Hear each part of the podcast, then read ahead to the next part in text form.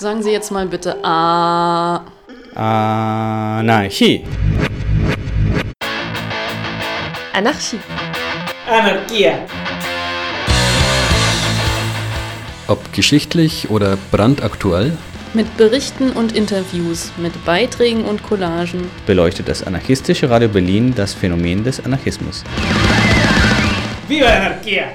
Die folgende Aufnahme basiert auf einem Gespräch zwischen zwei aus Russland stammenden Genossinnen und wurde von uns neu eingesprochen. Sie ist im Anschluss an eine Diskussionsrunde im Rahmen des anarchistischen Infocafés in Berlin entstanden. Die Diskussionsrunde war und ist ein Versuch, anhand der verschiedenen anarchistischen Positionen in Bezug zum Krieg in der Ukraine einen gemeinsamen anarchistischen Standpunkt zu finden. Deshalb wurde vereinbart, das von den Genossinnen aus Russland vorbereitete Gespräch später für alle zugänglich zu veröffentlichen. Die Diskussionsrunde liegt jetzt schon ein paar Wochen zurück, aber der Inhalt hat kaum an Aktualität eingebüßt. Die SprecherInnen sind ein mittlerweile in Deutschland lebender Anarchist, der in anarchistischen, antifaschistischen Kreisen in Moskau organisiert und aktiv war, und ein aufgrund drohender Repression in die Ukraine ausgewanderter Anarchist, der ebenfalls in anarchistischen und antifaschistischen Bezügen in Moskau organisiert war. Beide arbeiteten auch an Übersetzungen von Texten und Büchern, die sich unter anderem mit Klassenfragen und den Verhältnissen von Klasse, Geschlecht und vermeintlicher ethnischer Zugehörigkeit beschäftigten. Im anschließenden Gespräch wird öfter von Defätismus gesprochen. Der Begriff kann als Zustand der Mutlosigkeit oder Schwarzseherei beschrieben werden und war oft mit Widerstand gegen die Regierungspolitik verbunden. Aber nun hört am besten selbst.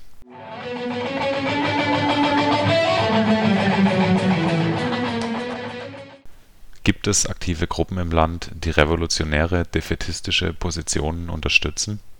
Es ist allgemein unklar, wie irgendwelche revolutionär-defätistischen Positionen im heutigen ukrainischen Kontext möglich wären. Die Ereignisse in Butscha haben deutlich gezeigt, was Antimilitarismus in dieser Situation praktisch bedeutet. Lasst Putins Truppen reinmarschieren und überall Menschen massakrieren. Deswegen ist meiner Ansicht nach die etwas adäquatere Position für die libertäre Linke in der modernen Ukraine als auch in der Russischen Föderation und im ganzen postsowjetischen Raum das Maximum ihrer Energie auf den Kampf gegen diese imperialistische Aggression sowohl im russischen Hinterland als auch hier an der Front in der Ukraine zu richten. Welche anderen linken, antifaschistischen oder antiautoritären Milizengruppen sind in der Ukraine aktiv?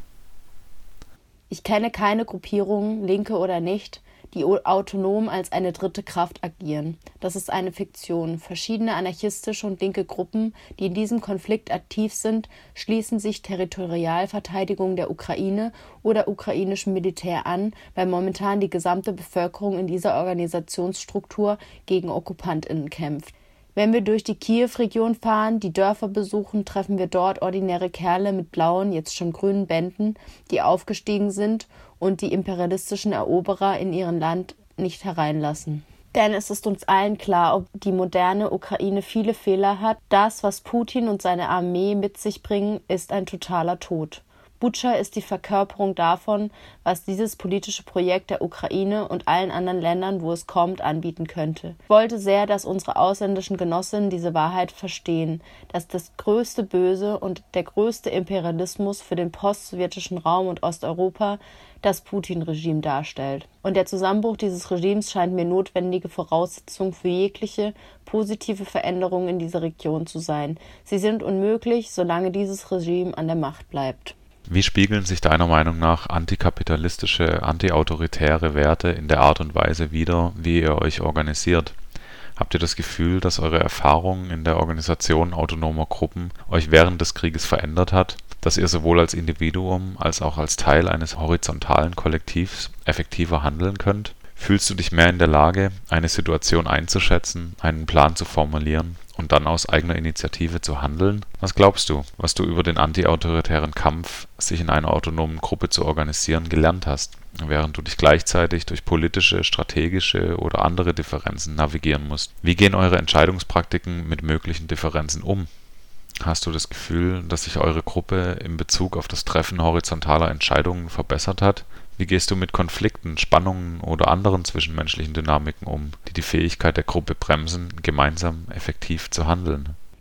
Was die Frage über organisationale Strukturen betrifft, das sind meiner Meinung nach sehr interessante Fragen. Eine Erfahrung innerhalb militärischer Strukturen bringt Verständnis dafür, wie es ist, ein Teil einer großen, stark verbundenen Kollektivgemeinschaft aus minimal mehreren Dutzend Menschen zu sein.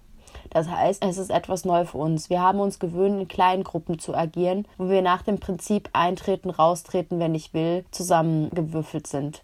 Man kann sich beliebig spalten und verbinden, selbst wählen, mit wem, wem man spricht und mit wem nicht. Und wenn wir ernsthaft über revolutionären Kampf, über wirkliche Massenbewegung denken, diese Erfahrung an einem großen Kollektiv teilzunehmen, das man nicht einfach so beliebig auflösen oder nach eigener Wahl fallen kann, es ist wirklich bedeutend und interessant. Was noch interessant ist, sind einige demokratische Strukturen, Elemente von Wahlämtern, kollektive Diskussionen, Kritik, auch Kritik Richtung Führung mit bestimmter militärischer Hierarchie zu vereinbaren, die in allen militärischen Strukturen bestimmende Rolle hat. Und es ist wieder interessant, wenn in Kriegszeiten eine bestimmte Hierarchie notwendig ist.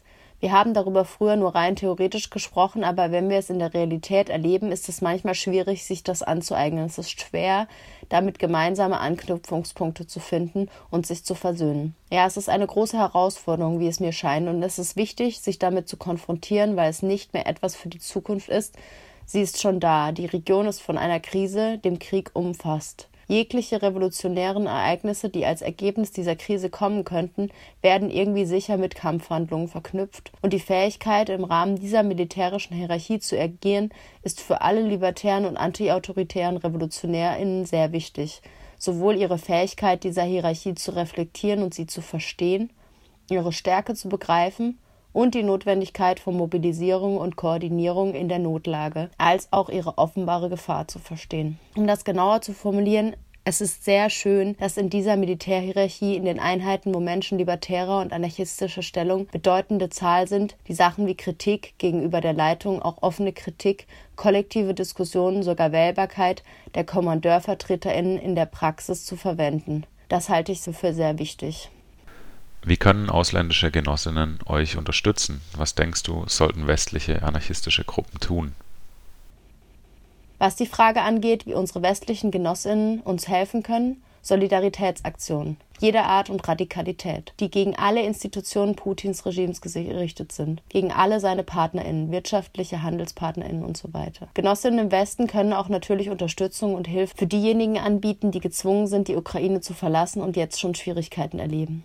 Außerdem informationelle Unterstützung würde gebraucht, dabei erwarten wir klare Unterstützung, nicht diese seltsame Erwägung über irgendwelche Logik des Krieges, in die wir nicht fallen dürften, denn der Krieg ist da und ihre Logik zu verlassen zu versuchen, sich von der Realität abzuschalten. Deswegen brauchen wir eine klare, deutliche Stellungnahme, dass die libertäre Linke als bedeutendste Kämpferin gegen den Autoritarismus und den Imperialismus in Avantgarde des Kampfes an der Frontlinie gegen diese putinistischen, hässlichen, mörderischen in erster Linie für die zivile Bevölkerung Angriffe kämpft. Diese Position und ihre Förderung sind uns sehr wichtig. Und schließlich Dinge wie Fundraising, Unterstützung der horizontalen und libertär gesinnten Initiativen hier, wie Operation Solidarity und Vertretung von Genossinnen im Militär. Das alles ist uns sehr nützlich und notwendig, weil die tägliche Versorgung sehr teuer ist. Wir möchten den Genossinnen für die Vorbereitung des Gesprächs danken und betonen, wie wichtig die Stimmen der Akteurinnen vor Ort für uns auch hier sind. Ohne die passende Antwort zu finden, wollten wir noch den Blick auf ein paar Fragen lenken, die sich im Zusammenhang mit dem Krieg immer wieder aufzutun scheinen. Was macht Propaganda mit uns? Welchen Narrativen sind wir hier ausgesetzt?